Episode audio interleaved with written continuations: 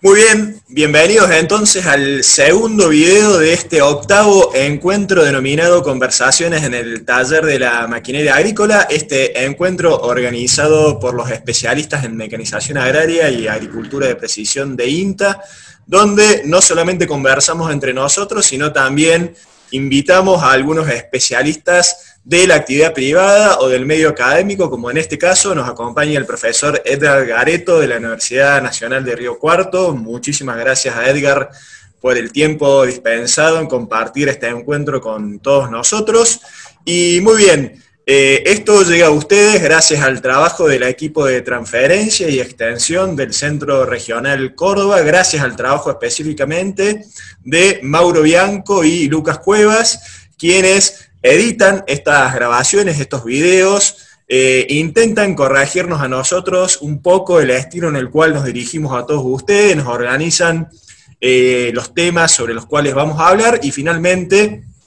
hacen posible que estas grabaciones, que estos videos de intercambio se publiquen en eh, las redes sociales del Instituto Nacional de Tecnología Agropecuaria, seguramente por abajo, hacia la esquina inferior derecha de vuestras, de vuestras eh, pantallas, va a aparecer el link que los va a llevar al canal oficial justamente de INTA Agroindustria, donde van a poder encontrar las grabaciones de este octavo eh, encuentro de conversación en el taller de la maquinaria agrícola y grabaciones de los encuentros anteriores y de encuentros eh, futuros. Muy bien, eh, como dijimos en el primer video, estamos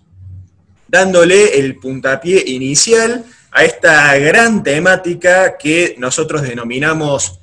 o yo denomino porque ingresé al INTA allá por el año 2003, todavía lo denomino agricultura de precisión, cálculo que quizás eh, en la tercera parte los especialistas nos corregirán y nos dirán si ahora tenemos que denominarla como, en vez de agricultura de precisión, como ACTEC. Después me dirán si es correcto eso o si estamos hablando de cosas eh, diferentes. Eh, antes de darle la palabra al disertante, que es justamente el ingeniero agrónomo Diego Villarroel, él es especialista en agricultura de precisión o ACTEC en la Estación Experimental de Manfredi. Es también profesor de maquinaria agrícola en la Universidad Nacional de Villa María. Todo esto en el centro eh, geográfico de la República Argentina, una zona eh, típicamente agrícola con muchísima preponderancia del cultivo de soja y compartiendo también espacio con eh, la cuenca lechera más importante de la República Argentina, que es justamente la que se encuentra entre las provincias de Córdoba y la, y la provincia de Santa Fe. Una zona de suelos relativamente buenos y con un clima entre templado y eh, semiárido según el punto específico donde nos encontremos en esta eh, zona agroecológica. Eh, yo antes de darle la palabra al ingeniero Villarroel para que continúe con su disertación, quería contarles a ustedes una, anécdota que me llegó a mí cuando ingresé al INTA relacionada justamente a la agricultura de precisión y recuerdo que allá por el año 2003, 2004, Em, el comentario era justamente si para hacer agricultura de precisión, el productor agrícola, el productor agropecuario, tenía que invertir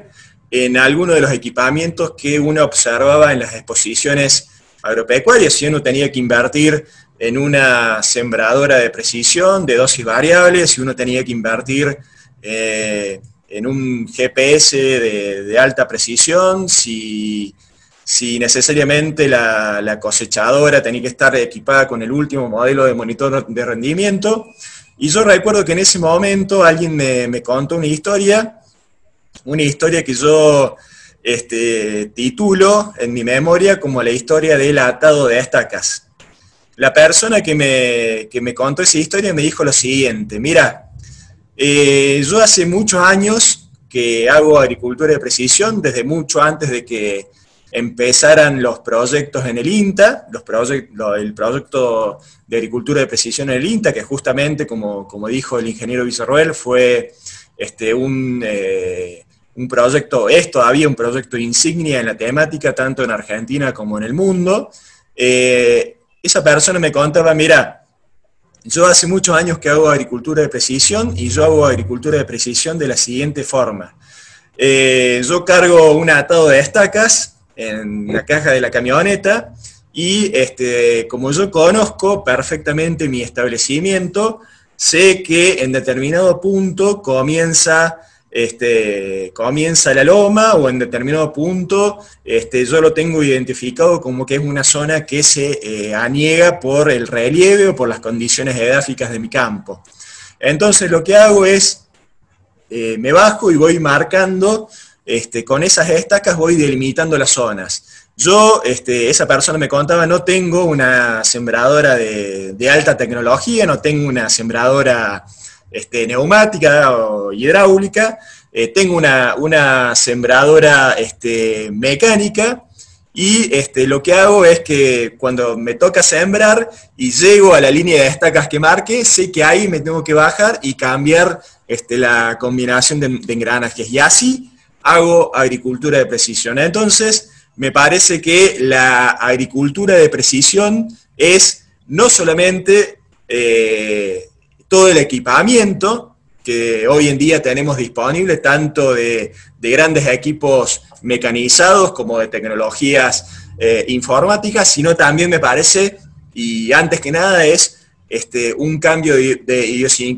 idiosincrasia y un cambio de paradigma. No sé si después los especialistas coincidirán conmigo. Así que Diego, sin más, eh, te doy la palabra y adelante.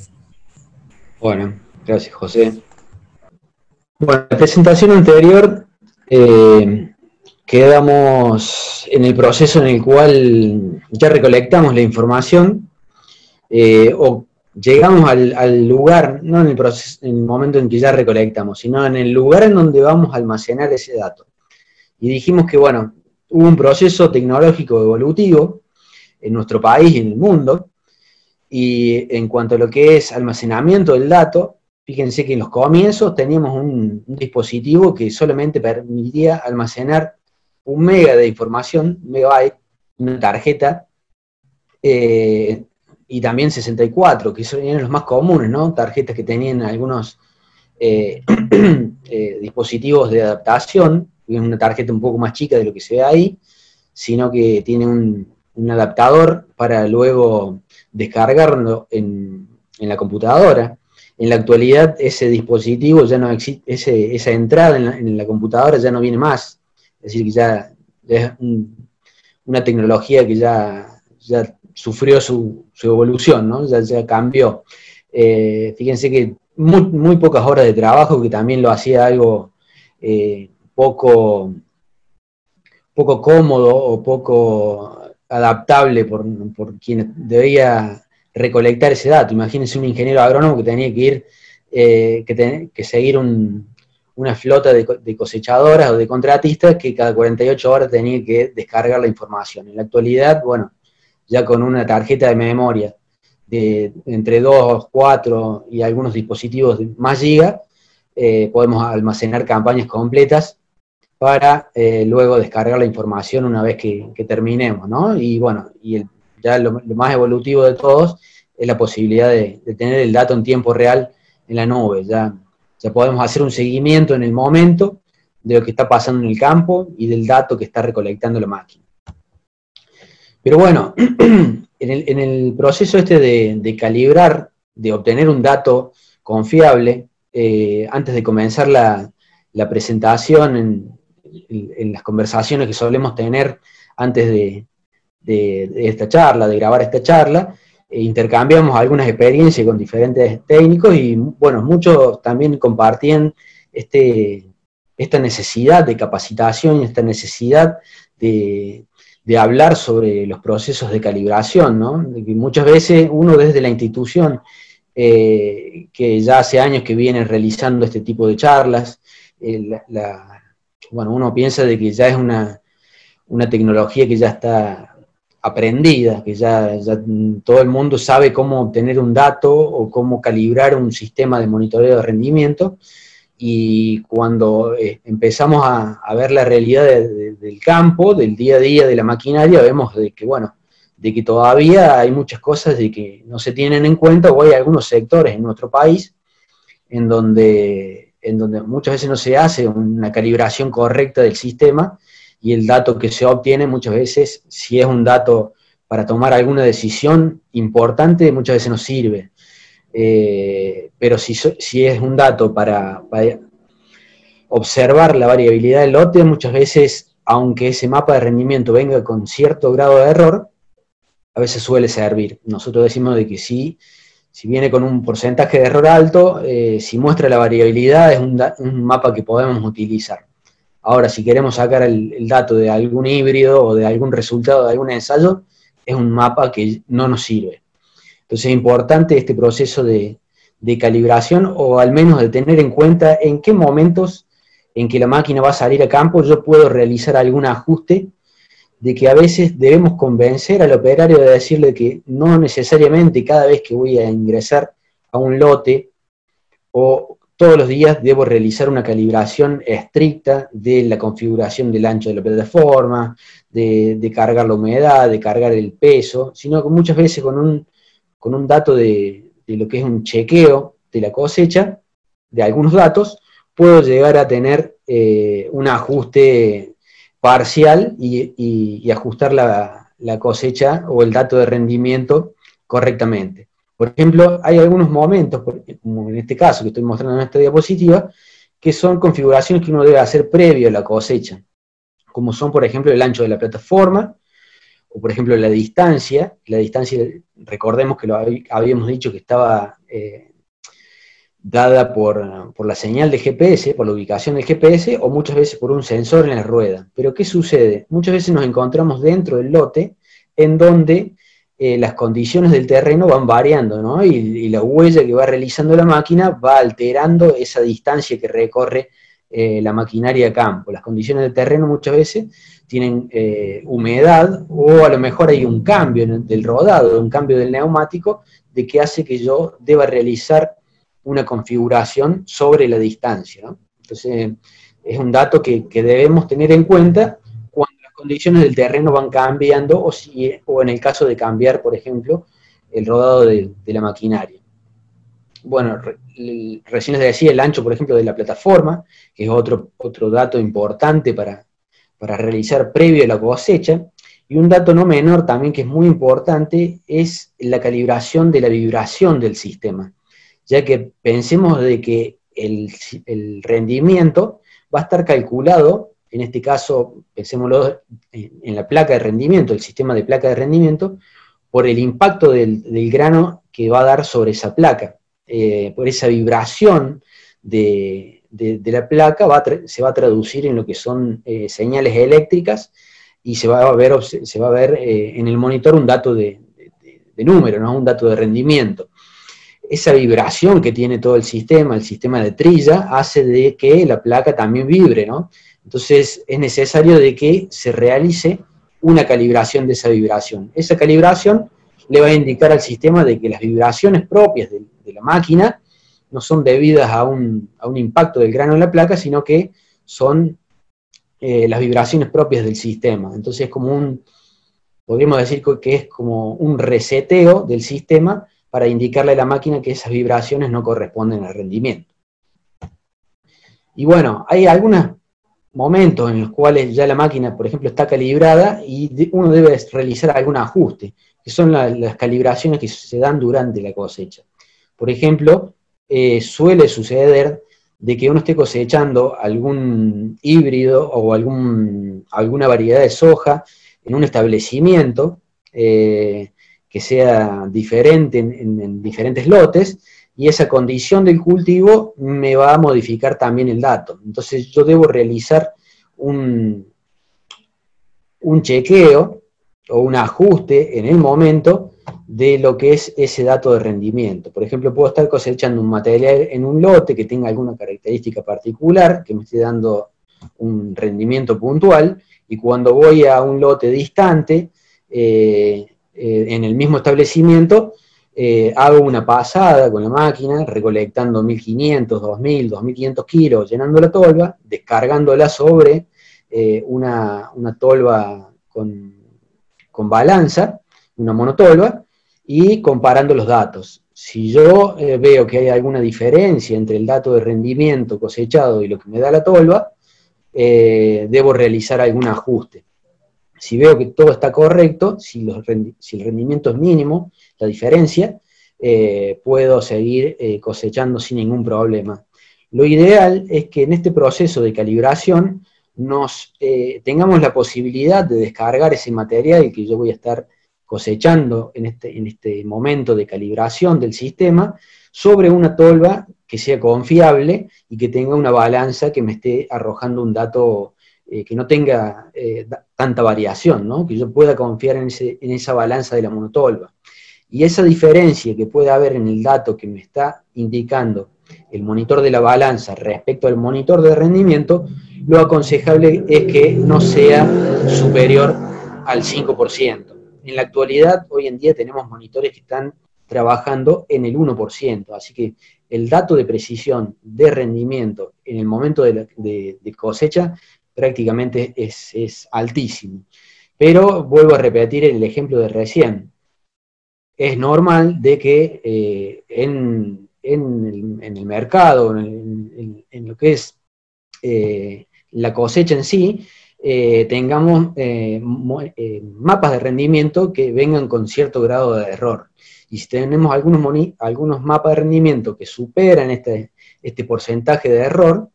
debemos tener en cuenta para qué lo estamos utilizando. recordemos el tema de, del dato de un ensayo en donde yo tengo que tomar una decisión o decidir eh, sobre alguna fertilización o densidad de siembra, a si yo estoy observando un mapa de rendimiento para eh, detectar variabilidad dentro del lote. Ahí ya puedo jugar un poco más con un margen de error aún mayor. Pero bueno, estos son algunos datos que uno debe tener en cuenta previo a la cosecha para configurar el sistema o durante la cosecha. Es, recomendable y nosotros desde, desde el proyecto, desde la institución, cuando damos esta charla, les recomendamos a los operarios o a los técnicos hacer un seguimiento cuando vamos de un lote a otro, o si pasamos, o cuando estamos por comenzar una nueva jornada de actividad de trabajo,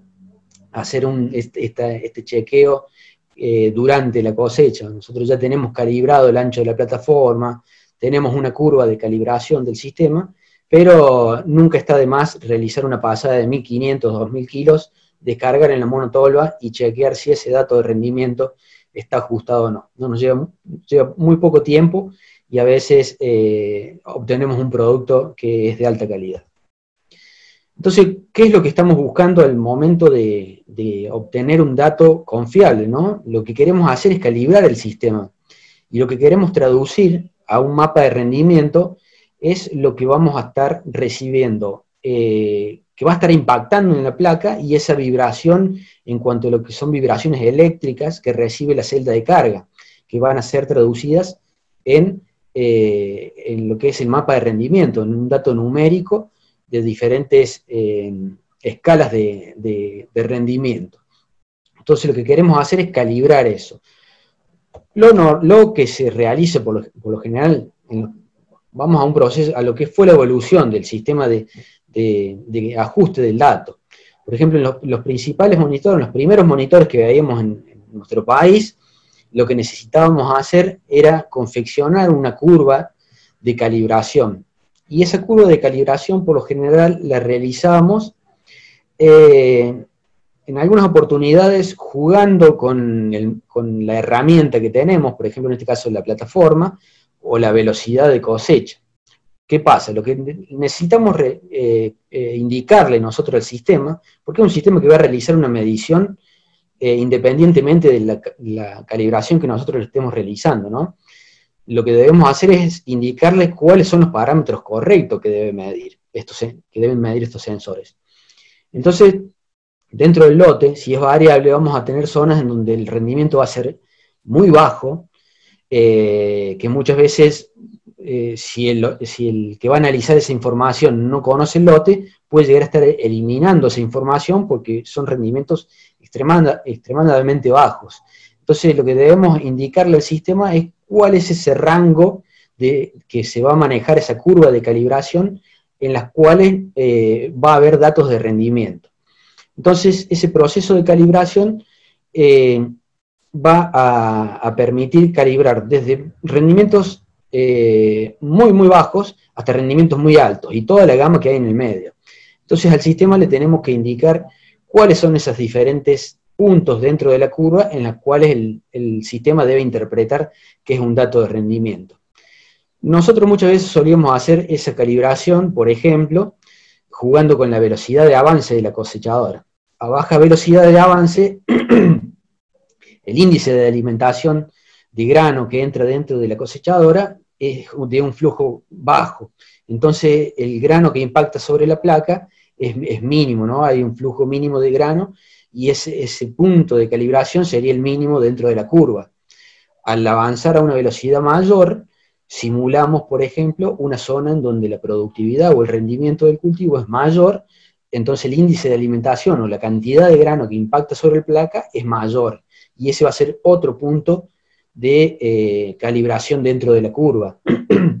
Muchas veces también podemos estar jugando con eh, la cantidad de material que ingresa dentro del ancho de la plataforma. Por ejemplo, podemos estar simulando una zona de bajo potencial de rendimiento, cosechando eh, con todo el ancho de la plataforma, pero con la mitad de material ingresando. Entonces estamos ingresando dentro de la maquinaria, dentro del sistema de trilla, eh, poco material, menos material de lo que sería capaz de procesar todo el ancho de la plataforma. Y zonas de alto potencial de rendimiento, por ejemplo, cosechando con el ancho de la plataforma y a una velocidad un poco más alta de la recomendada. Uno va jugando con, esa, con esos rangos de, flujo de material que ingresa de la máquina para indicarle al sistema cuáles son los potenciales de rendimiento dentro del lote. Pero bueno, muchas veces nos encontramos con algunos círculos de riego en donde tenemos zonas de secano, zonas de, alto potencial de rendimiento dentro del pivot, en donde debemos realizar una correcta calibración. ¿no? Lo ideal es realizar una pasada atravesando la variabilidad del lote, a diferentes índices de alimentación y tratar de confeccionar esa curva. Los nuevos monitores, lo bueno que tienen los nuevos monitores es que nos van guiando en ese proceso de calibración y el mismo, el propio monitor te va indicando a qué velocidad o índice de alimentación tenés que cosechar en cada, eh, en cada curva, en cada dato de calibración de, esa curva de calibración del sistema. Entonces, por ejemplo, pues, el sistema me va a estar indicando que yo coseche a un flujo de 7, a un flujo de 4, eh, y así, a diferentes grados de, alimentación para confeccionar esa curva. Y al final, cuando el sistema interpreta que esa, curva de calibración eh, corresponde a lo que yo estoy cosechando en el lote, eh, me da el ok de la calibración total. Eso es lo bueno que tenemos en los monitores actuales. Y vamos a ver también en otras diapositivas que en la actualidad muchas veces este sistema de calibración ha evolucionado tanto de que tenemos eh, ya inteligencia artificial o un sistema de cámaras que le va eh, indicando al operario cuál es eh, el, material que está pasando por el sistema de trilla y, y, uno puede estar eligiendo cuál es la mejor opción para cosechar eh, ese cultivo o ese grano en función del, potencial de rendimiento, sumado también a un sistema de balanzas que tiene la propia cosechadora en este caso, en su eh, tolva de almacenamiento de grano. Ya no solamente tenemos la opción de, descargar el, grano sobre la, monotolva con balanza, sino que la, la, propia cosechadora tiene su propio sistema de medición y va realizando ajustes durante la cosecha se va autocalibrando, como, como diríamos.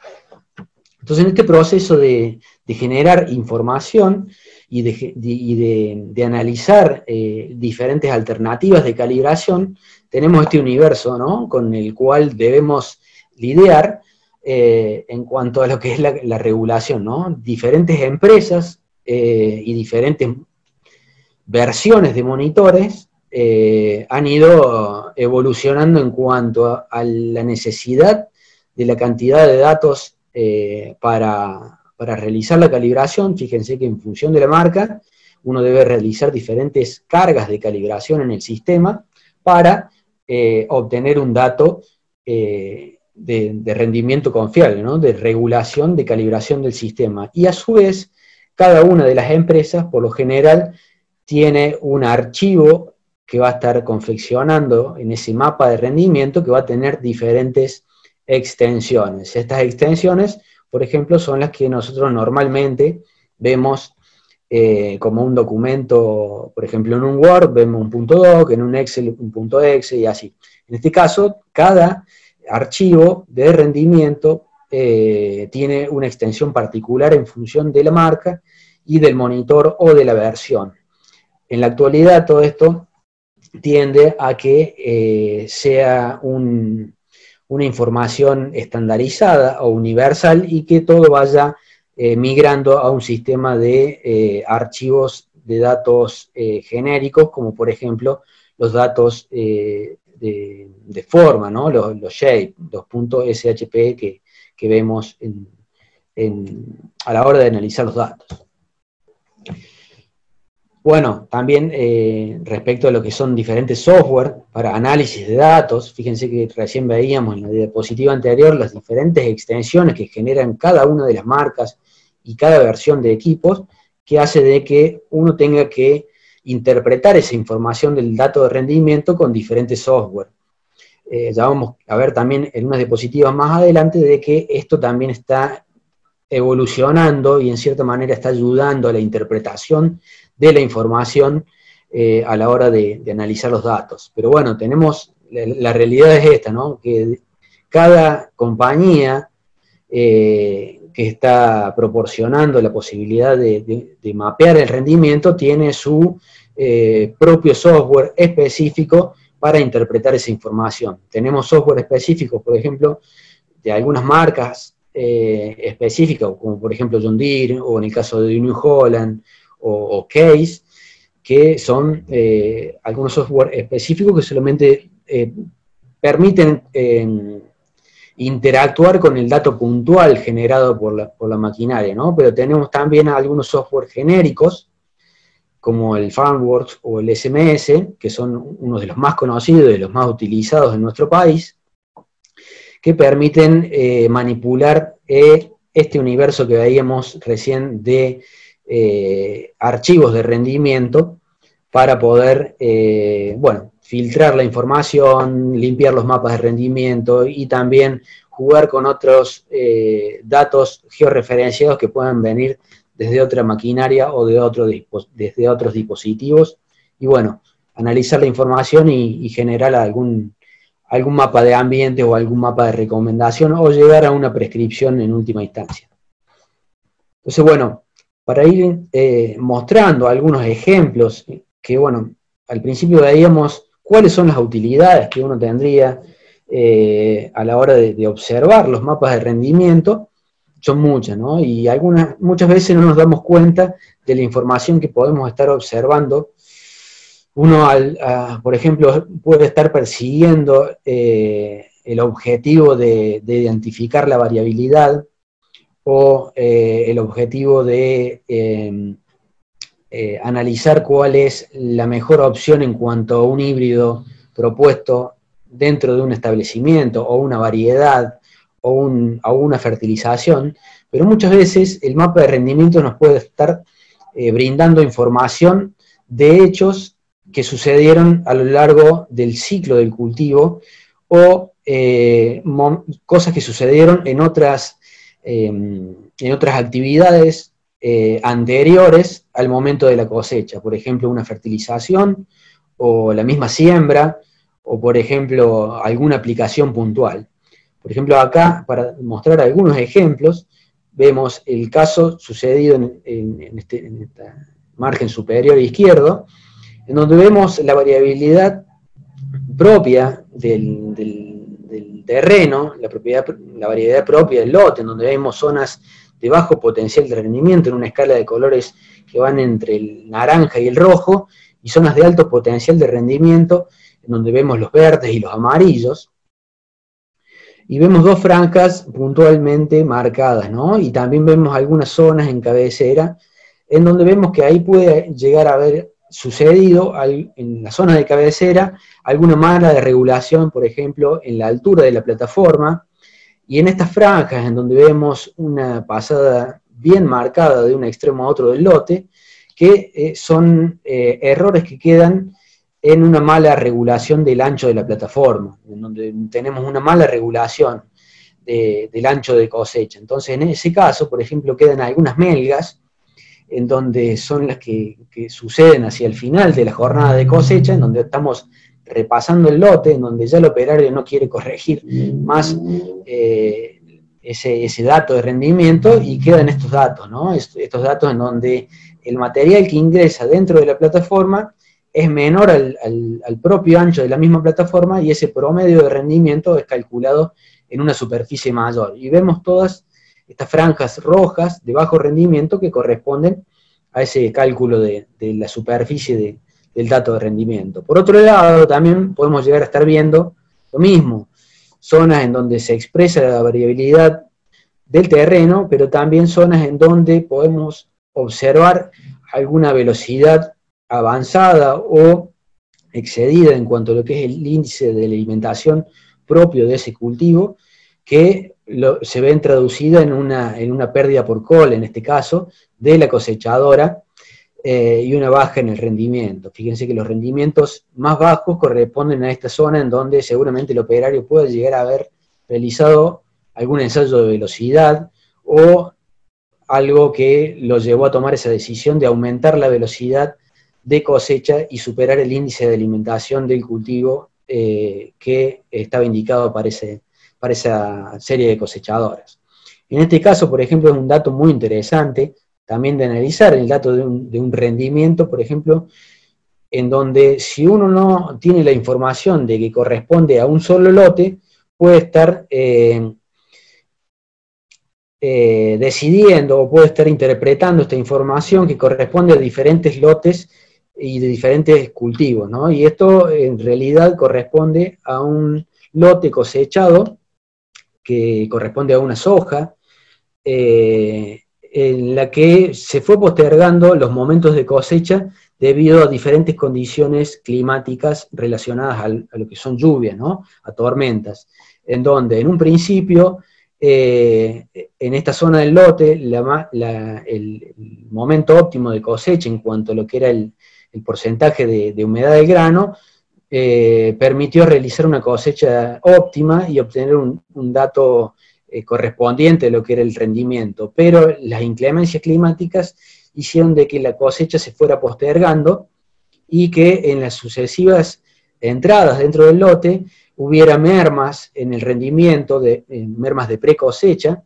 por eh, apertura, de, por ejemplo, de vainas, en, el momento de, de cosechar, en, momentos óptimos de cosecha, y que eh, al avanzar el, momento del día, las pérdidas de, la plataforma o las pérdidas pre-cosecha por estallido de vainas eh, se dieran eh, hacia el final de, ese día con un, mapa que, bueno, son de diferentes potenciales de rendimiento que están dados principalmente por inclemencias climáticas y no por una separación de los lotes por diferentes tipos de productividad. En este caso, por ejemplo, un dato muy interesante que siempre mostramos, que suele ser eh, motivo de, carcajadas dentro de, la audiencia y de todos los asistentes, que corresponde a, un mapa de rendimiento que eh, le indica a, a, quien está analizando esa información que en el momento de la siembra hubo algo muy interesante que hizo de que el operario decidiera aumentar la dosis de fertilización debido a que en este lote, por ejemplo, se le había indicado al, operario de siembra eh, cierta cantidad de bolsas de semilla y de fertilizante para ese lote. Entonces, en el momento en que el operario detectó de que la, sembradora no estaba fertilizando, decidió duplicar la dosis para entregar todo el material de, fertilización en el lote y concluir con todas las bolsas indicadas para ese lote.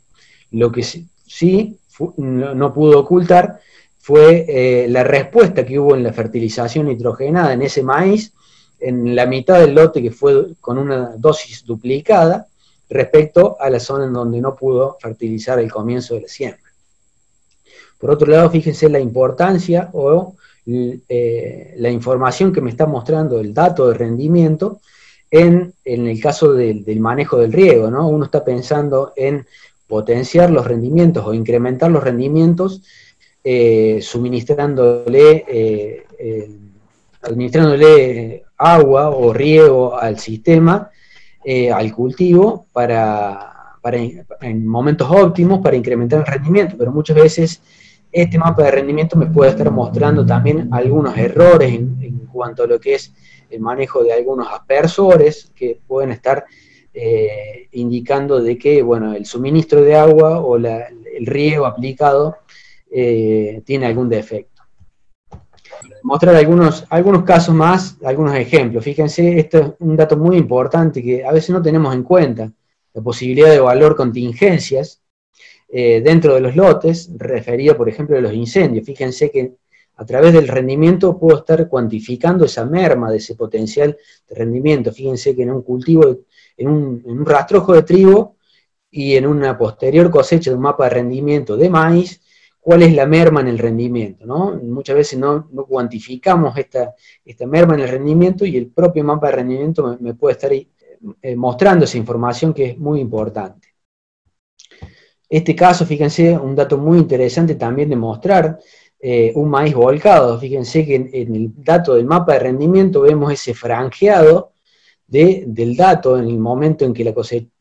cosechadora va levantando el material o lo va peinando hacia el otro, hacia el otro lugar y va dejando material sobre el terreno, ¿no? Entonces, fíjense que lo interesante de, poder identificar este mapa de rendimiento y de, bueno, de, ver cuál es el, en este caso fue una mala decisión de, realizar esa, dirección de la siembra, en este caso fue un maíz, eh, y, no realizarlo atravesando la, dirección de los vientos predominantes en esa zona. Entonces hubo un, exceso, un planchado del material, en este caso del cultivo de maíz, por un exceso de, vientos en esa zona que muchas veces se ve ocasionada también por eh, las decisiones de, la época de siembra, ¿no? Y se va extendiendo mucho eh, el momento de la cosecha y llegamos a meses en los cuales predominan eh, vientos en los cuales se debe tener en cuenta este, estos, estos errores o estas, estos hechos que suceden. Bueno, algo muy interesante y para concluir, creo, también, y, y, poder dejar para más adelante algunas experiencias en cuanto a lo que son otros cultivos, eh, el dato muy interesante de, poder mapear el rendimiento creo que es la posibilidad de ensayar, ¿no? Ensayar ya sea eh, propuestas de manejo eh, y también ensayar diferentes alternativas tecnológicas, ¿no? Podemos estar en este caso mostrando como para analizar alguna información, un ensayo de, franjas de maíz, ¿no? Atravesando la variabilidad del lote de franjas de fertilización sobre el cultivo de maíz y de decidir cuál es la mejor opción en función de la variabilidad del lote, cuál es la recomendación de una, de una aplicación de, fertilización, en este caso de nitrógeno, que puede ser de, un manejo variable, en función de la respuesta que hubo y la que observamos en el mapa de rendimiento eh, para una fertilización variable. Pero, por ejemplo, este es un caso, podemos estar analizando diferentes tecnologías, diferentes alternativas, eh, referida a lo que es eh, la maquinaria en sí, por ejemplo, evaluar diferentes plataformas de cosecha, evaluar diferentes alternativas de siembra, diferentes dosificadores, diferentes ensayos que nosotros podemos estar evaluando dentro del campo y luego lo vemos traducido en un mapa de rendimiento que tiene diferentes escalas de productividad eh, mostradas en, diferentes mapas, en diferentes datos de, colores en este caso, pero que esos colores eh, por detrás eh, eh, van almacenando información numérica que pueden ser analizadas estadísticamente, bueno, por los ingenieros o por los diferentes tipos de, empresas que analizan los datos, Si me dejas, José, acá hacemos un, paréntesis si querés, y para terminar con, otra, con algo interesante que quiero mostrar, esto lo, podemos dejar para, para algunas alternativas más adelante, la posibilidad de la conectividad. Al principio hablábamos de, lo que era el, almacenamiento de la información en dispositivos de almacenamiento de datos, de, por ejemplo en un pendrive o una tarjeta, pero también hablamos de la conectividad a través de la nube y la posibilidad de enviar esa información a diferentes dispositivos o plataformas o aplicaciones en nuestro teléfono o plataformas web, ¿no? Y, hoy tenemos esta posibilidad y esta alternativa que tienen los, los asesores o los ingenieros, que son los principales usuarios de esta tecnología,